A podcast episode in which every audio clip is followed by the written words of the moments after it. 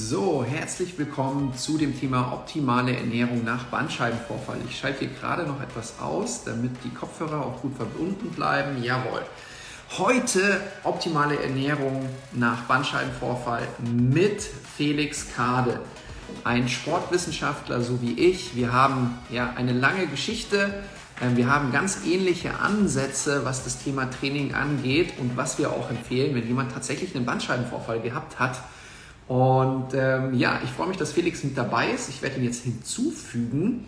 Und er hat sich voll und ganz auf dieses Thema spezialisiert, dass er Menschen hilft bei Rückenschmerzen, beim Thema Haltung, aber eben auch beim Bandscheibenvorfall.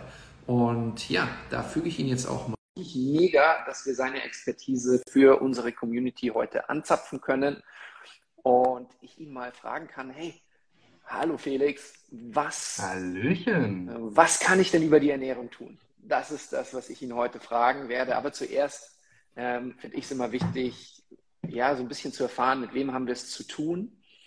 Und ähm, ja, ich werde dich auch ein bisschen fragen zum Thema Training, weil ich finde, das ist auch so ein wichtiger Punkt. Ich habe gerade nochmal auf deinen Account geschaut und ähm, da gibt es ein recht witziges Meme von Oprah Winfrey, wo du gesagt hast, Kreuzheben, Kreuzheben und Kreuzheben. Und genau das, ähm, ja, sagen die meisten, oh, das muss ich vermeiden, wenn ich ein ähm, Thema mit Rücken habe, wenn ich Bandscheibenvorfall habe. Auf keinen Fall Kreuzheben. Und das Spannende ist, wir beide sind uns da einer Meinung, hm, Kreuzheben wäre eigentlich genau das Richtige, oder? Ganz genau. Erstmal eine Frage, könnt ihr mich alle gut hören? Ich kann dich super gut hören. Ich kann das ist schon mal ein sehr, sehr gutes Zeichen. Dann von mir auch nochmal einen schönen guten Abend. Ich freue mich, äh, heute dabei sein zu dürfen. Schön, dass du mich gefragt hast, Andi. Hm. Ja. Äh, gib uns doch mal so ein bisschen Infos. Also, wie bist du zu, zum Thema Trainer sein gekommen? Wie, hast, wie kam es zu deiner Positionierung äh, ja, rund, rund ums Thema Rücken, rund ums Thema Bandscheibe? Also, mein Werdegang ist ein bisschen wild, wie die Jugend sagen würde. Äh, ich habe erst Soziologie studiert, ähm, wollte eigentlich in eine ganz andere Richtung vorneweg. Äh, Menschen haben mich aber schon immer interessiert. Und aus der Zeit ist so ein Satz hängen geblieben und das ist, das muss man differenziert betrachten. Und das, das macht sich heute auch noch in meiner Arbeit bemerkbar, aber dazu gleich. Dann war ich lange Zeit Barkeeper und es war dann so, ja, was mache ich jetzt mit meinem Leben? Ich habe jetzt keine Lust, irgendwie ewig Barkeeper zu sein ich werde jetzt Trainer. Also nach zwei Jahren Barkeeper dann so gesagt, okay, ich werde jetzt Trainer und dann gab es so zwei Jahre Seminarwahnsinn, bin, nenne ich das rückblickend, und war dann alle zwei Wochen, jedes Wochenende gefühlt irgendwo auf einer Weiterbildung und habe alles mitgenommen, was es gibt. Mhm. Und so war, das war so dann so mein Einstieg in die, äh, das Trainerdasein und mein erster richtiger Trainerjob war dann in einem Reha-Verein. So bin ich so ein bisschen in dieses Thema Schmerz reingerutscht, mehr oder weniger. Ähm, und das wirst du auch kennen, wenn man selber viel trainiert, man nimmt so das eine oder andere Wehwehchen einfach mit und ähm, lernt dadurch auch noch einiges mit dem Thema umzugehen. Und ich habe damals schon im Reha-Verein gemerkt, so Thema Rücken, Rückenschmerzen, Bandscheiben, das ist so mein Thema, wo ich mich sehr, sehr wohl mitfühle und wo ich auch Lust habe, mich mit auseinanderzusetzen, weil so meine eigene Herangehensweise an das Thema Schmerz und das, was ich gesehen habe, was viele mit Rücken machen, irgendwie sehr weit auseinander geht. Ähm, ich erzähle mal Leuten immer sehr, sehr gerne so dieses Beispiel, wenn sie mit dem Fuß umknicken, ähm, würden sie eine Zeit Pause machen und irgendwann wieder anfangen, das Ding zu benutzen. Und beim Rücken machen das viele Leute komischerweise nicht. Sie, sie haben dann irgendwas und dann ist das halt so. Dann ist das halt für immer so. Mhm. Und das ging bei mir nicht in den Kopf rein. Da habe ich gesagt, nein, da muss es andere Lösungen geben. Da muss es mehr als diesen Standardkram geben, die man auf jeder x-beliebigen Seite auf Google lesen kann, was in der Reha normalerweise gemacht wird. Da muss es Besseres geben.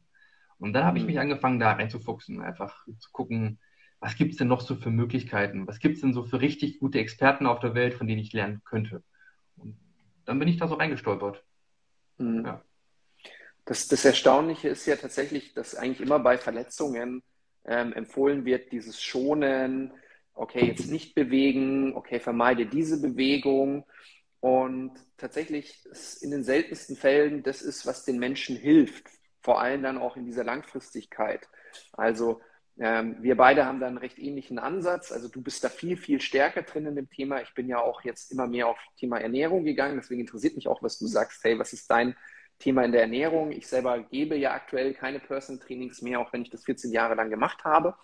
Aber ja, ähm, tatsächlich, ähm, wenn jemand Rückenschmerzen hatte und ihm einfach abgeraten worden sind, ähm, ja, ich sag mal, Gewichte zu heben, habe ich gesagt, ja, hebst du einen Kasten Bier, hebst du einen Kasten Wasser.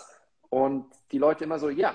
Ich so, naja, das machst du meistens wahrscheinlich nicht sehr achtsam, nicht sehr bewusst. Ähm, also das heißt, du machst sowieso schon diese Bewegung, dann macht es doch Sinn, dass wir im Training mal diese Bewegung sehr achtsam, sehr bewusst einstudieren und einfach mal gucken, dass die Muskeln gut zusammenarbeiten. Also dieses Vermeiden ähm, ist eigentlich nie etwas, was einem hilft. Ähm, kannst du noch so ein bisschen was, ich habe dich auch mal zum Thema, nur zum Thema Schmerz interviewt, kannst du einfach mal ganz kurz so ein bisschen mhm. so, ein, ja, so einen kleinen Vortrag halten, was da deine Philosophie ist, ähm, wenn irgendwo Schmerz auftritt im Körper, ähm, bewegen, nicht bewegen. Ich weiß, man kann es nicht pauschalisieren und das ist, man muss ein bisschen schauen, aber einfach mal so, so die Menschen zum Nachdenken bringen. Ich weiß, du kannst das ganz gut.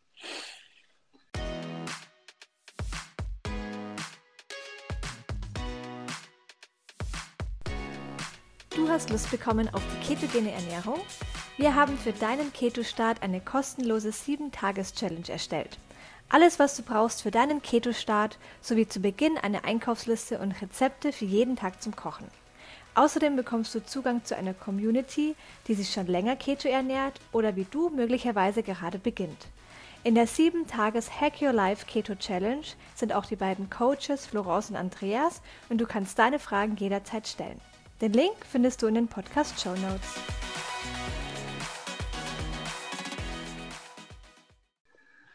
Also Schmerz wird häufig, also gerade so von Laien, die sich damit selber noch nicht so intensiv beschäftigt haben, einfach falsch verstanden. Schmerz wird immer mit Gewebeschaden gleichgesetzt. Ich habe lustigerweise heute Morgen erst ein sehr interessantes Zitat von einer führenden Sehnenforscherin gelesen, die sagt, äh, man kann typischen Sehenschmerz haben, wenn man eine sehr degenerierte Sehne hat. Man kann aber auch eine sehr degenerierte Sehne haben, ohne Schmerzen zu haben. Aber man kann keinen Sehenschmerz haben ohne eine degenerierte Sehne. Das ist so, so, so ein Mindfuck-Zitat, das was so ein bisschen die ganze Krux aus dem Thema Schmerzen ganz klar widerspiegelt. Und mhm. da zeigt einfach die Forschung in den letzten Jahren, die Größe des Gewebeschaden hängt nicht unbedingt mit der Schmerzintensität zusammen. Wo der eine bei einem kleinen Meniskusriss schon an die Decke springt, kann beim nächsten das Knie komplett verdreht sein und sagt sich, boah, ist nur eine Fleischwunde, weiter geht's. Mhm. Um es jetzt mal überspitzt zu sagen. Ähm, ganz pauschal kann man sagen, je akuter die Verletzung ist, umso wahrscheinlicher hängt der Gewebeschaden tatsächlich mit Schmerzen zusammen. Mhm. Ganz pauschal gesagt. Aber je länger Schmerz dann halt auch besteht, umso unwahrscheinlicher wird so ein direkter Zusammenhang. Mhm. Dann spielen dann sehr, sehr viele Faktoren eine Rolle und um jetzt gar nicht zu tief in das Thema reinzugehen, ähm, man kann aus der Wissenschaft ableiten, je mehr psychosoziale Faktoren während einer Verletzung eine Rolle spielen, umso wahrscheinlicher werden die Beschwerden chronisch. Was meine ich mit psychosozialen Faktoren? Das ist sowas wie, ich habe dann Angst, die Bewegung wieder zu machen. Ich, ich traue mich nicht mehr, den Bierkasten anzuheben nach einem Bandscheibenvorfall zum Beispiel. Oder die Schuhe. Ich katastrophisiere. Mhm. Oder die Schuhe binden, Socken anziehen, das sind so ganz typische Geschichten. Ja. Äh, ich katastrophisiere mein Problem, ich mache da Mücke einen Elefanten. Ähm, ein gutes Beispiel ist halt wieder das mit dem Fuß umknicken. Ich knicke halt um, ja mein Gott, passiert, dann schone ich das Ding ein, zwei Wochen und dann fange ich wieder an, mich zu bewegen und zu belasten. Beim Rücken ist immer so, oh mein Gott, ich habe jetzt Rückenschmerzen, ich habe einen Bandscheibenvorfall, ich darf nie wieder joggen gehen, tanzen, Krafttraining machen, es ist voll schlimm, äh, Kassenbier darf ich nicht mehr heben, am besten gar nicht mehr rund werden. Ähm, das Schlimmste, was ich mal gehört habe von einer Kundin, war, dass sie sich dann tatsächlich abgewöhnt hat, auf der Seite zu schlafen, weil irgendjemand mal gesagt hat, äh, wenn du auf der Seite liegst, fliegt die Bandscheibe raus. Und mhm. sie hat halt brutale Ängste entwickelt deswegen und hat zehn Jahre lang nur auf dem Rücken geschlafen. Und für sie war auf der Seite liegen boah, brutal angstbehaftet. Mhm. Sie hat richtig Panikattacken bekommen. Und mhm. solche Faktoren, solche psychosozialen Faktoren bestimmen halt eher, ob was chronisch wird oder nicht. Und gar nicht so der, der Gewebeschaden an sich. Mhm. Ähm, was ist jetzt so mein Ansatz bei diesem ganzen Thema? Ähm, zu mir kommen meistens, ich sage immer so aus Spaß, die komplett kaputten äh, in Anführungszeichen, weil natürlich sind diese Menschen nicht kaputt, aber die haben meistens an sehr, sehr vielen verschiedenen Stellen Schmerzen. Knie, Hüfte, Rücken, Nacken, Schulter, also so Am liebsten würde man die einmal in die, die Autowerkstatt schieben, weg, äh, neue Teile reinbasteln, wieder rausziehen. Und äh, was diese Menschen gemeinsam haben, ist häufig, dass die, sie trauen sich nicht, sich zu belasten. Und die denken so, ja, Knie ist kaputt, da war doch hier Meniskus, Hüfte ist kaputt, da war doch hier Arthrose und Rücken, war mal irgendwann Bandscheibenvorfall. Ich darf ja nicht, ich kann ja nicht. Und so ein gewisser Gesundheitsexperte empfiehlt ja sowieso auch nur Dehnen und Faszienrolle. Dann sage ich, gut, wir machen jetzt mal Krafttraining. Was, das geht doch nicht, weil äh, dies, das, tralala und das macht alles noch mehr kaputt. So, nee, wir machen jetzt Krafttraining, wir gucken, wie es sich anfühlt. Und dann machen wir Kniebeuge, wir machen Kreuzheben, Liegestütz, ähm, Latziehen vielleicht, nichts Kompliziertes. Und die Leute stellen fest, ah, das tut mir gut. Und dann sammeln sie positive Referenzerfahrungen und meistens hilft das schon in der ersten Stunde, dass die Schmerzen deutlich zurückgehen.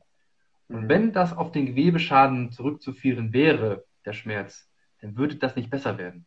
Dann würde das mhm. schlimmer werden. Aber in den meisten Fällen wird es halt besser. Und das ist für viele dann so ein Aha-Moment, so von wegen, ah, wenn ich mich belaste, wird es besser. Das ist ja interessant. Das hat noch keiner mit mir gemacht. Mhm. Und ähm, das ist so mein Ansatz, diesen Leuten genau diesen Aha-Moment zu schenken, von wegen, wenn ich mich belaste und wenn ich es in der richtigen Dosis mache, nicht zu viel, nicht zu wenig, dann wird es besser. Hm. Ja, also das ist etwas, wo ich unbedingt von dir einfach nochmal hören wollte.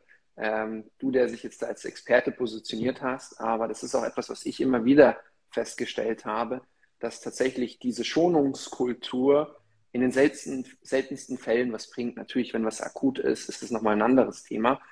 Aber ganz viele Menschen identifizieren sich auch so stark mit dieser Diagnose und gerade jetzt Bandscheibenvorfall ist für viele ja. eine vernichtende Diagnose. Das heißt, oh, meine sportliche Karriere ist jetzt vorbei.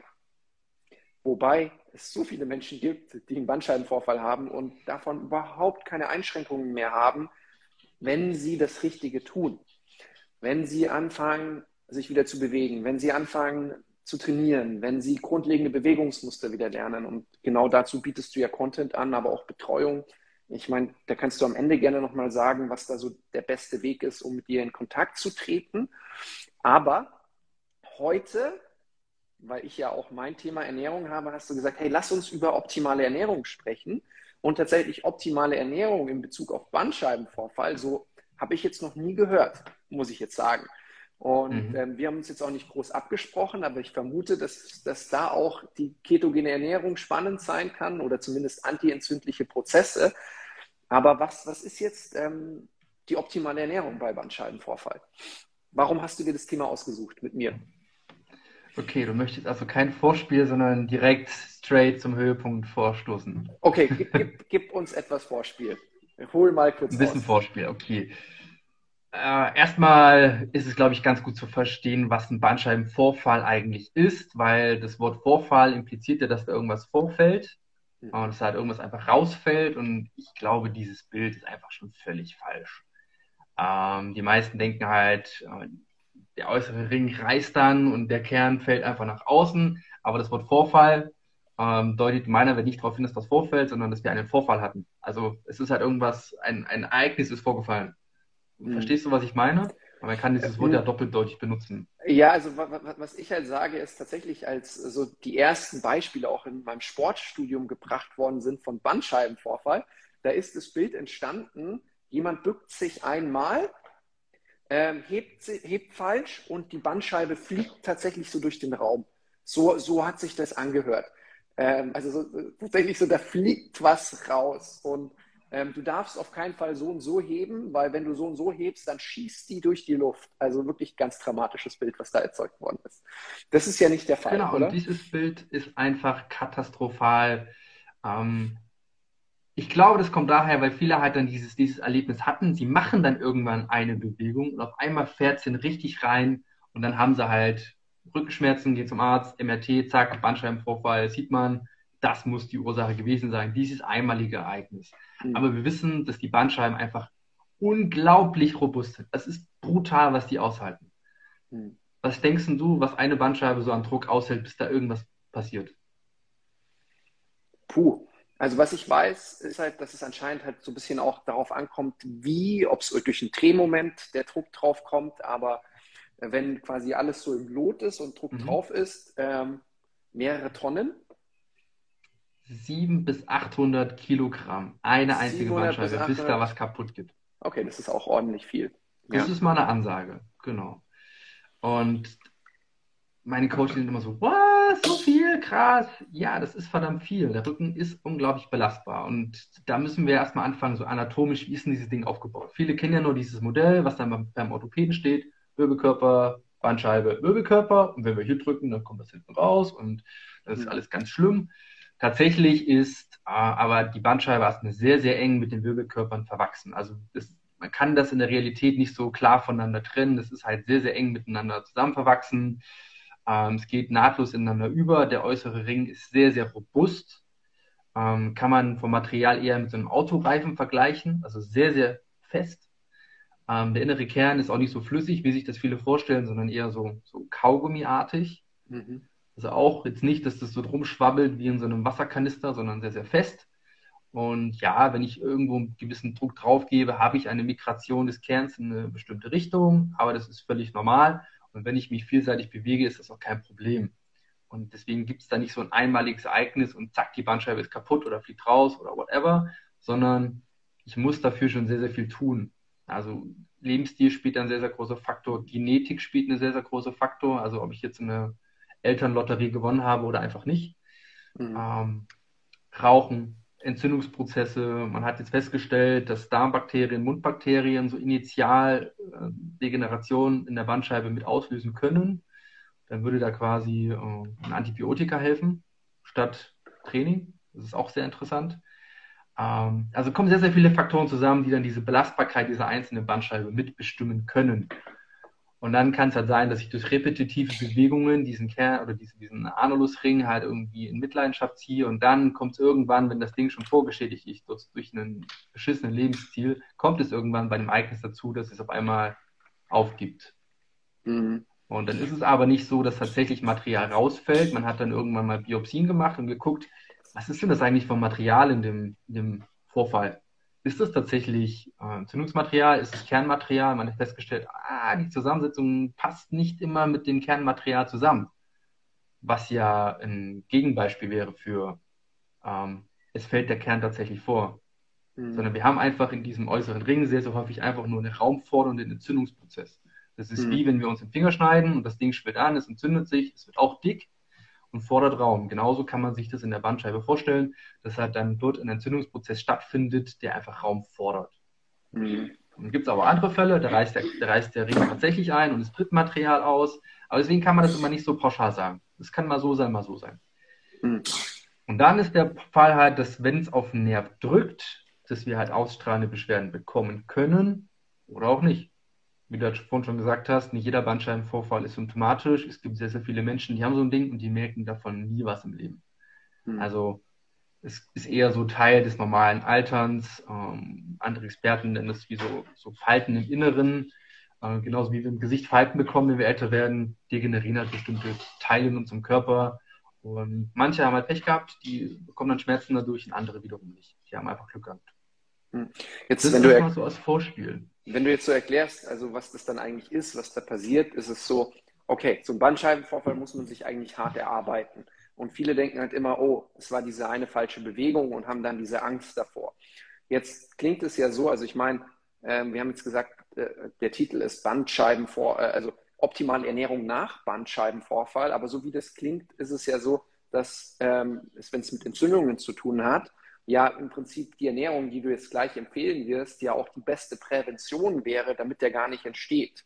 Weil wenn wir natürlich eine antientzündliche Ernährung wählen, ähm, Entzündungen, äh, also Dinge weniger essen, die Entzündungen produzieren, hm, dann haben wir die perfekte Reha, aber auch die perfekte mhm. Prävention, mhm. könnte man wahrscheinlich sagen, oder?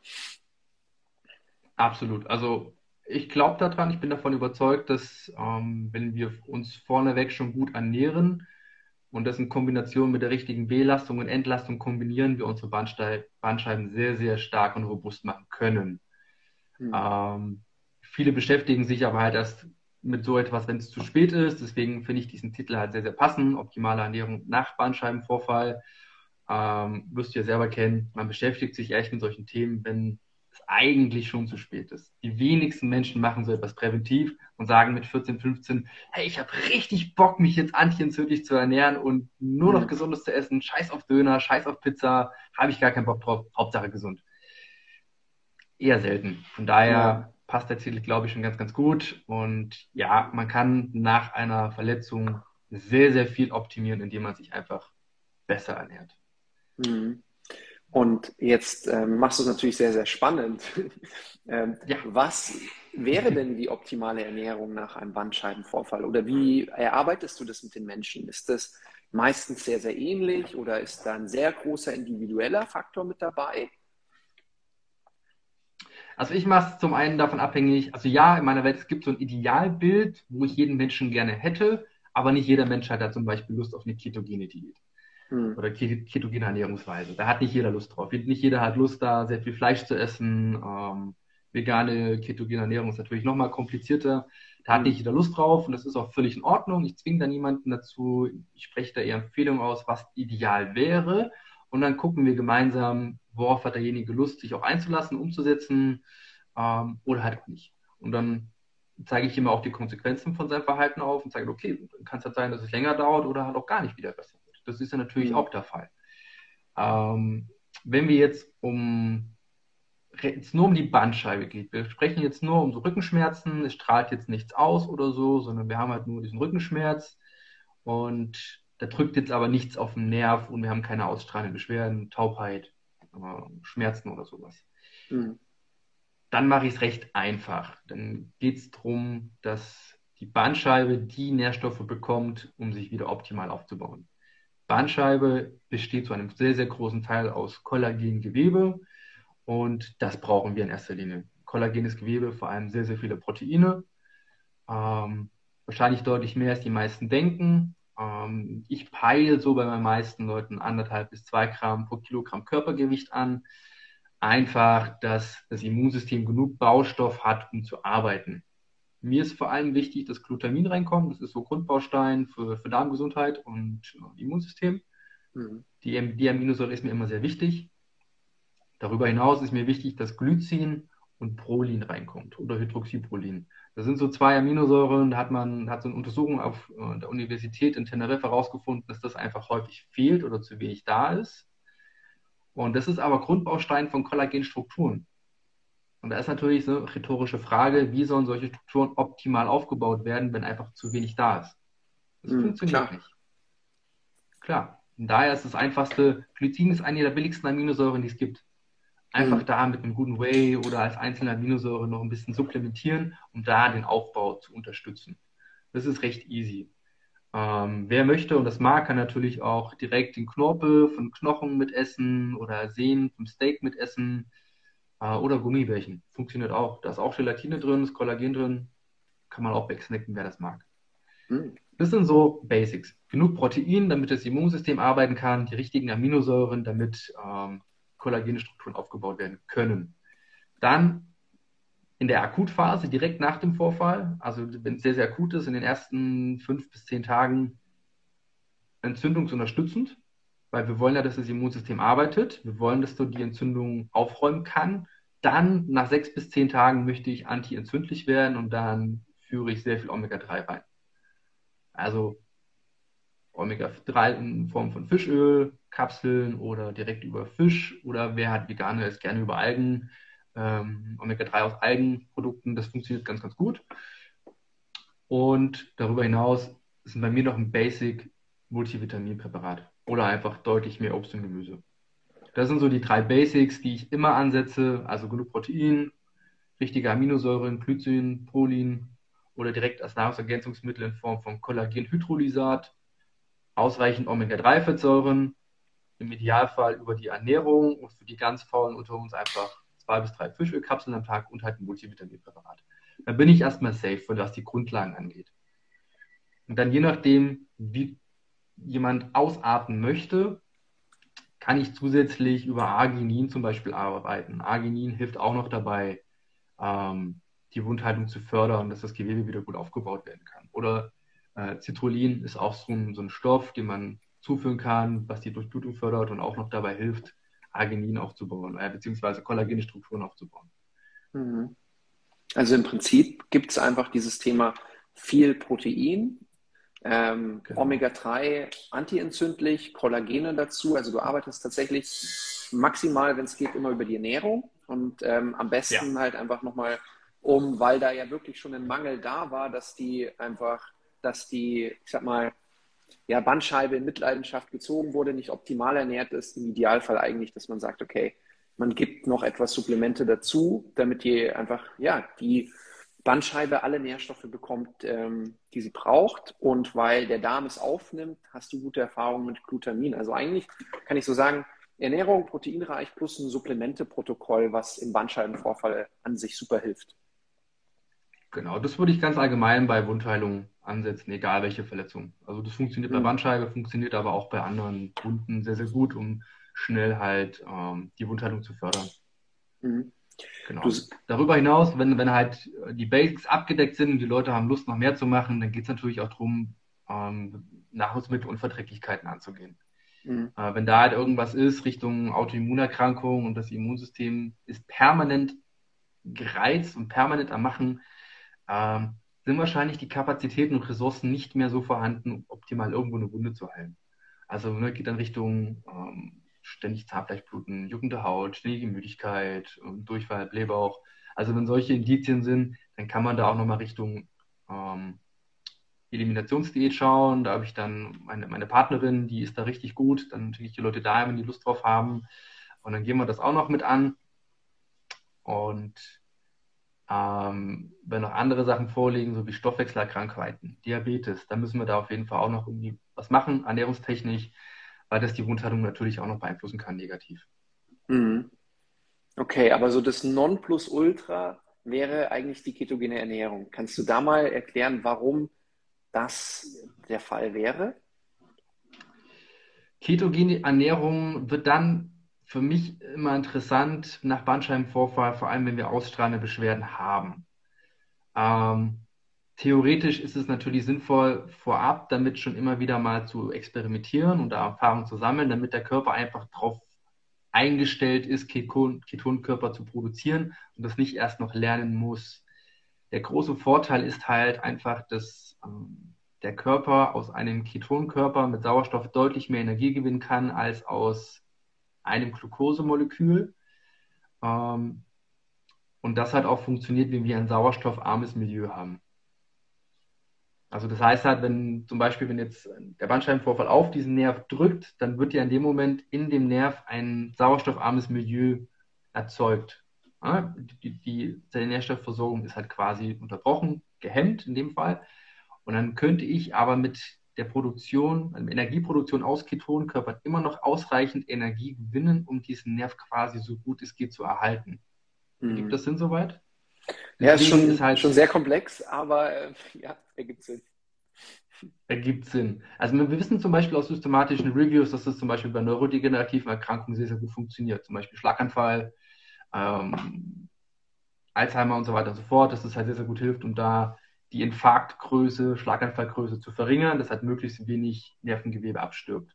Mhm. Und in den letzten Jahren hat man diese Ergebnisse halt auch bei peripheren Nervengeschichten wiederholen können, wenn halt Nerv in Mitleidenschaft gezogen ist durch manche Vorfall oder eine Verletzung irgendwo, dass man halt mit einer ketogenen Ernährungsweise die Regeneration unterstützen kann, dass es halt deutlich schneller geht dadurch.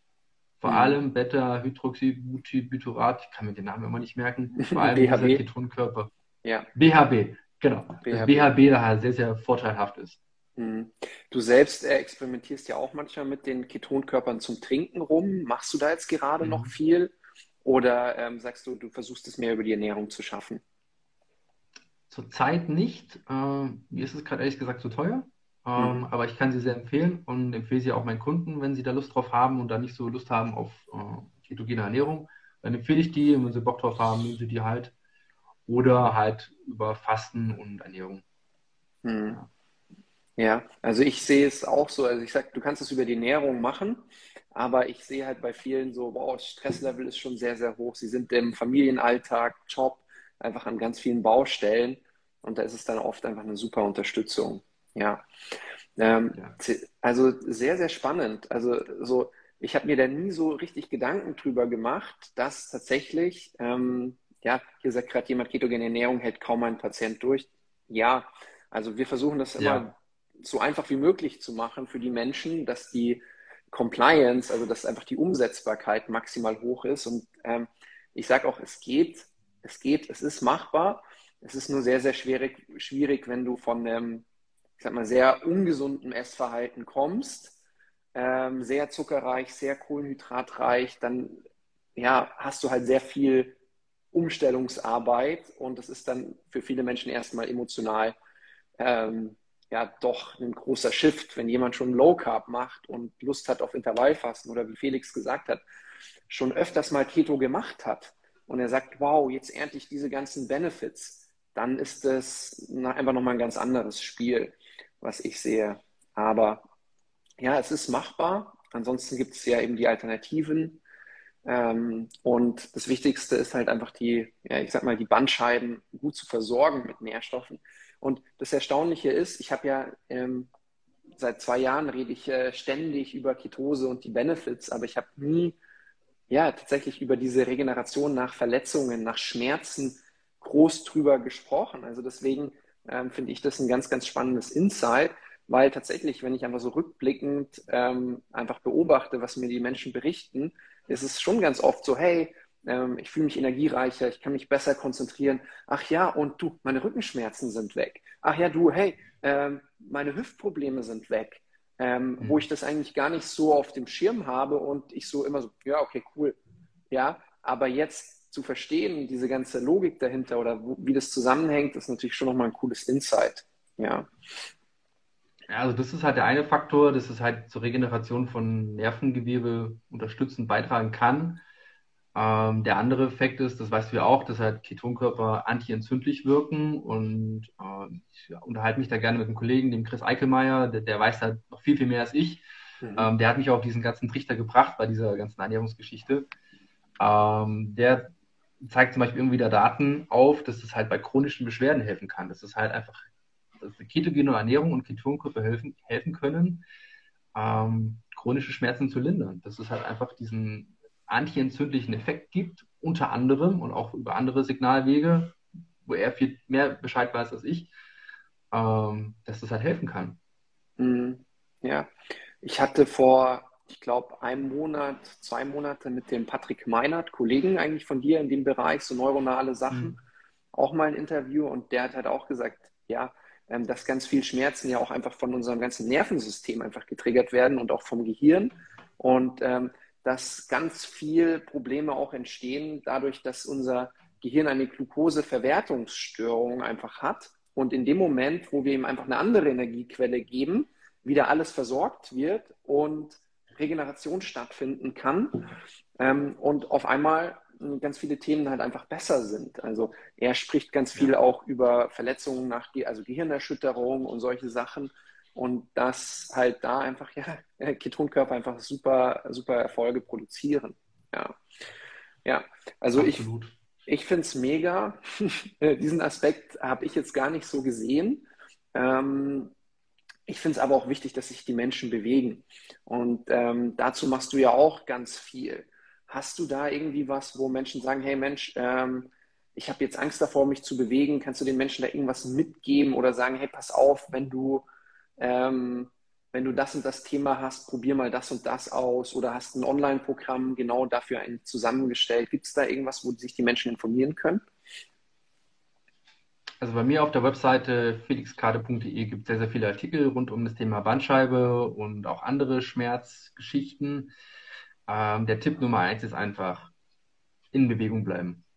Hm. Es hat sich immer wieder gezeigt, je länger Leute sich schonen, umso schlimmer wird es äh, ich sage immer maximal einen Tag, dann so gut es geht bewegen. Und wenn es halt wirklich nur so ein kleiner Spaziergang um den Block ist, wenn es nur so ein paar ganz einfache Mobilisierungsgeschichten sind, ganz locker ein bisschen durchbewegen, ist es immer noch besser als nichts. Ähm, ich bin jetzt kein Freund davon, Ideale zu predigen, äh, sondern eher den Leuten dabei zu helfen, was bei ihnen gerade aktuell möglich ist. Weil es ist bei jedem ein bisschen anders.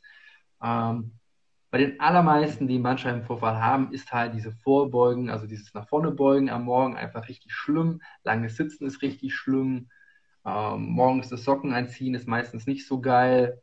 Ähm, Im Laufe des Tages wird es häufig besser, aber je nachdem, wie schlimm die Beschwerden gerade sind, kann der Tag einfach richtig scheiße sein. Ähm, und da einfach versuchen, so gut es geht, sich zu bewegen und ähm, zu machen, was halt geht. Es hat sich so bewährt bei sehr, sehr vielen morgens nach dem Aufstehen nicht direkt irgendwie an die Kaffeemaschine zu gehen und erstmal Kaffee zu trinken. Äh, Koffein wirkt sich übrigens schlecht auf die bindegewebigen Eigenschaften von Bandscheiben aus. Side-Fact. Mhm. Ähm, sondern direkt einfach Schuhe anziehen, rund um den Block gehen. Hilft einfach dabei, dass so ein bisschen Flüssigkeit aus der Bandscheibe rausgeht, so ein bisschen Druck aus der Bandscheibe rausgeht und die Nozizeptoren, die Schmerzrezeptoren nicht so stark getriggert werden. Und es ist bei sehr, sehr vielen sehr angenehm danach. Und die haben dieses Gefühl nicht mehr von dieser Steifheit und dieses, uh, dieses ich kann nichts machen. Das, mhm. das, lässt dann meistens direkt nach, wenn sie einfach zehn Minuten, Viertelstunde um den Block gehen, locker spazieren. Ähm, und dann hat sich bewährt, morgens eher so diesen Hip-Hinge zu machen, nicht dieses, dieses Rundwerden in der LWS, sondern eher versuchen, neutral zu bleiben, über die Hüfte zu arbeiten, zum Beispiel beim Zähneputzen, ähm, beim, beim Schuhe anziehen, so gut es halt geht. Es muss nicht perfekt sein, aber es macht einen Unterschied, ob ich permanent in der Wunde rumstoche, um da mal einen Vergleich zu machen. Ich schneide mich den Finger und ich lasse das nicht in Ruhe, sondern ruppel dann die ganze Zeit in der Wunde rum. Mhm. Würde ich auch nicht machen. Ich würde das Ding in Ruhe lassen und irgendwann wieder belasten. Genauso beim Bandscheibenvorfall. So mhm. gut es geht, äh, versuchen, schmerzhafte Bewegungen erstmal zu vermeiden. Es muss nicht komplett sein, aber für eine gewisse Zeit, sei, sei es ein, zwei Wochen, erstmal, dass das Ding sich beruhigen kann und dann kann ich da langsam wieder aufbauen. Auch nicht von heute auf morgen dann direkt wieder Bierkasten mit roten Rücken, mit einem fünften Stock hochtragen, sondern vielleicht erstmal locker eine Socke aufheben und dann täglich ein bisschen steigern. Mhm. Ja. Den Fehler machen viele bei Rücken, dass sie von heute auf morgen wieder alles machen wollen. Das funktioniert natürlich nicht. Ich muss das genauso Stück für Stück wieder aufbauen wie jede andere Verletzung auch. Mhm. Ja, und dann gibt es halt leider kein pauschales Rezept. Die Schwachstellen sind bei jedem ein bisschen anders. Also deswegen morgens erstmal spazieren gehen, LWS-Beugung vermeiden, dieses nach vorne lehnen, sondern eher über Hip Hinge arbeiten, neutrale Wirbelsäule am Morgen, die ersten ein, zwei Stunden und dann sieht der Tag meistens schon anders aus. Hm. Wenn Beschwerden ausstrahlen, kann diese, diese Cobra aus dem Yoga, die kennt jeder, man legt sich auf den Bauch und streckt sich leicht nach hinten. Kann ganz angenehm sein, ist aber von Mensch zu Mensch auch ein bisschen unterschiedlich. Manche reagieren da empfindlich drauf, die meisten reagieren gut drauf. Das kann man mal ausprobieren, ob das funktioniert. Das wären so meine drei Go-Tos im mhm. Akutfall. Wie, wie, siehst du das ähm, mit dem Thema Hängen? Also Hängen wird ja auch oft so präventiv empfohlen, dass du einfach eine Klimmzugstange irgendwo hast und dich einfach hinhängst. Ähm, mhm. Ist das präventiv sinnvoll oder weit nach dem Bandscheibenvorfall oder auch in diesem Zwei-Wochen-Fenster schon? Ah, das ist ein zweischneidiges Schwert. Äh, es gibt tatsächlich Daten, die zeigen, dass so eine Traktion, was ja letztlich passiert, wenn ich dort mhm. hänge und ich lasse locker, dass ich so ein bisschen auseinandergezogen werde, dass das bei einigen sehr, sehr gut funktioniert, dass es dann so eine, so eine Zentralisierung von dem Kern gibt. Es gibt aber auch Leute, die springen dir dabei an die Decke. Mhm. Also die, die finden das gar nicht gut. Deswegen ausprobieren. Mhm. Also, also gibt da. Vorfall. Mhm. Das heißt also. Ob es funktioniert oder halt nicht wenn es funktioniert, also wenn du merkst, es, ähm, es, fühlt sich gut an, dann ist es für die Person hilfreich. Wenn du merkst, oh, es fühlt sich ja. schlecht an, dann nicht. Also im Prinzip genau. Schmerz als Warnsignal. Also Schmerz will dir nichts Böses, sondern weist dich darauf hin, hey, äh, mach mal anders. Ich brauche was anderes. Genau. Kann man so sagen. Ja. Genau. Das funktioniert im Akutfall sehr, sehr gut. Die ersten paar Wochen, dann kann man sich da sehr gut drauf einlassen, auf diesen Schmerz, wenn irgendwas wehtut an Bewegung oder Haltung, dann ist es wahrscheinlich gerade erstmal so, hey, Kumpel, mach mal ein bisschen sanfter, nicht so intensiv und dann eher das Gegenteil machen. Das ist so das, was mhm. sehr, sehr gut funktioniert in der Regel. Aber auf keinen Fall eben ruhen und dann, wenn natürlich Schmerz chronisch geworden ist, dann muss man natürlich schauen, okay, wie, wie, wenn der eigentlich gar keine Funktion mehr hat, wie kriege ich das Teil weg? Tatsächlich dann. Ja, genau. Hm. Ja, super. Ja, Felix, du, dann sage ich vielen, vielen Dank ähm, für einfach diese spannende Erkenntnis, dass ähm, ja, Ketonkörper ähm, auf jeden Fall spannend sein können, eben auch bei allen möglichen Verletzungen, beim Thema Schmerz, aber auch ähm, eben beim Thema Bandscheibenvorfall, dass es gleichzeitig super wichtig ist, ähm, die Bandscheibe ja, mit optimaler Nahrung zu versorgen, ähm, Protein, gewisse Aminosäuren, das Immunsystem entlasten, den Darm unterstützen, dass er die Nährstoffe aufnehmen kann. Also im Prinzip, so sage ich immer, es, es, kommt eigentlich immer wieder dazu, zu eigentlich ja, den perfekten Lifestyle leben. Und der hilft dann auch ähm, ja, dazu, dass du weniger Bandscheibenvorfälle hast oder auch, wenn du einen hattest, bei der Regeneration. Ja. Hm. Ich mag das Wort perfekt in dem Zusammenhang nicht. Äh, das würde so implizieren, jeder müsste das so machen. Aber ich glaube, wir haben da beide eine ganz ähnliche Herangehensweise. Wir versuchen den Leuten halt so gut es geht, Möglichkeiten aufzuzeigen und denen dabei zu helfen, das umzusetzen, was halt für den Einzelnen funktioniert. Nicht mhm. jeder muss von heute auf morgen ketogene Ernährung leben. Aber es gibt da Tools, wie zum Beispiel die exogenen Ketone, die da unterstützen können. Und ich sehe es immer so, wenn es ein bisschen besser ist, dann geht es den Menschen besser als vorher. Und wenn es mhm. halt nur darum geht, weniger Scheiße zu fressen, äh, vielleicht eine Unverträglichkeit einzugehen, mehr Protein, mehr Gemüse, dann ist den meisten schon geholfen. Mhm. Dann ja. muss es nicht perfekt sein. Perfekt gibt es in dem Sinne auch gar nicht, weil am Ende ist es ja. halt das, okay, was kann ich machen, was passt zu mir, was kriege ich umgesetzt, um Ergebnisse zu produzieren. Genau. Und was du gesagt hast, ist, wenn es demjenigen schon ein kleines bisschen besser gibt, geht, dann ist es oft der Beginn, ich, ich nenne es von dieser Positivspirale. Ja, wenn du einfach merkst, oh, die Schmerzen lassen, lassen nach, dann bist du motivierter, dich zu bewegen, dann hast du weniger Angst davor, dass im Alltag was passiert, dann kommt mit die mentale Komponente Stress weniger und ja, vielleicht geht es dir dann recht schnell wieder richtig, richtig gut. Ja. Genau. Da hat jeder so seinen eigenen Trigger. Bei mir zum Beispiel ist es Training. Wenn ich äh, regelmäßig trainiere, passiert der Rest drumherum von ganz alleine. Ich ernähre mich gesünder, ich schlafe besser, ich habe mehr Bock auf soziale Kontakte. Und bei dem nächsten ist es vielleicht der Trigger, so soziale Kontakte und die nehme ich mit zum Training und so. Und dann kommt Ernährung und es führt eins zum anderen. Äh, also das ist, glaube ich, so ein ganz wichtiger Tipp, einfach rauszufinden, was ist so der Trigger für einen selber. Bei dem anderen mhm. ist es halt über Ernährung. Fange ich das an, habe ich Lust, habe ich mehr Energie für Sport, habe mehr Lust drauf. Beim nächsten ist es ein besserer Schlaf. Wenn ich besser schlafe, habe ich irgendwie mehr äh, Kapazitäten für Ernährung und Training und so weiter und so fort. Mhm. Ich glaube, das ist ein ganz wertvoller Tipp, sich da nicht so verrückt zu machen, äh, dass ich jetzt alles perfekt machen muss, sondern zu gucken, was ist für mich gerade der einfachste Hebel, wo kann ich ansetzen. Und meistens, wie du halt sagst, setzt sich dann so eine Positivspirale in Gang und es kommt eins zum anderen und dann, ehe ich mich versehe, ernähre ich mich einen halben, halben Tag super gesund, schlafe gut, trainiere regelmäßig, sehe meine Freunde und mache irgendwie nur noch geilen Scheiß. Mhm. So kann es halt auch laufen. Definitiv. Ja, ich sag dir für diesen geilen Scheiß äh, vielen, vielen Dank. Und ja, ich werde das Interview mit dir hier einfach direkt abspeichern, es gerne auch in den Podcast laden, ketogener Lifestyle und Biohacking, wo immer mehr Zuhörer kommen, ähm, wenn du damit kein Thema hast. Ähm, und ähm, wenn du irgendwas hast, ähm, irgendeinen Link, schick ihn mir gerne zu, dann teile ich den einfach mit rein. Und ja, dann dir ganz liebe Grüße nach Leipzig. Die Resi hat dich schon erkannt und hat gesagt, hey, ähm, alles Liebe hier. Äh, in Leipzig gibt es ja eine ganze Community an super tollen Experten, was ich immer wieder sehe. Einmal was auch Keto-Lifestyle angeht, aber auch Schmerztherapie, Training. Ähm, Finde ich eine ganz tolle Sache. Ja, danke für die Einladung, Andi. Wer Lust hat, irgendwie mal über seine Schmerzen drüber gucken lassen zu wollen, kann man das so sagen? Ja, funktioniert. Äh, einfach melden per DM. Äh, ich biete immer ein kostenfreies Beratungsgespräch, Kennenlerngespräch an und dann gucken wir, passt das? Ähm, hat derjenige Lust zusammenzuarbeiten? Dann würde ich mich freuen. Ansonsten Abo dalassen, natürlich. Das ist auf jeden Fall ein cooler Tipp. Also einfach mal zu sehen, wie die, wie die Zusammenarbeit aussehen kann. Und ja, ähm, wenn man einen Experten hat, der sich da auskennt, dann ist das Problem echt schnell weg. Also das kann man sich manchmal gar nicht vorstellen, wie viele Jahre man ja, sich im Schmerz windet, äh, Lebensqualität verliert und wie schnell, wenn man weiß, was der richtige Punkt in der Situation ist, wie schnell man davon wegkommen kann. Jo, dann eine wunderschöne Woche noch. Liebe Grüße nach Deutschland und bis ganz bald, lieber Felix. Ciao, ciao.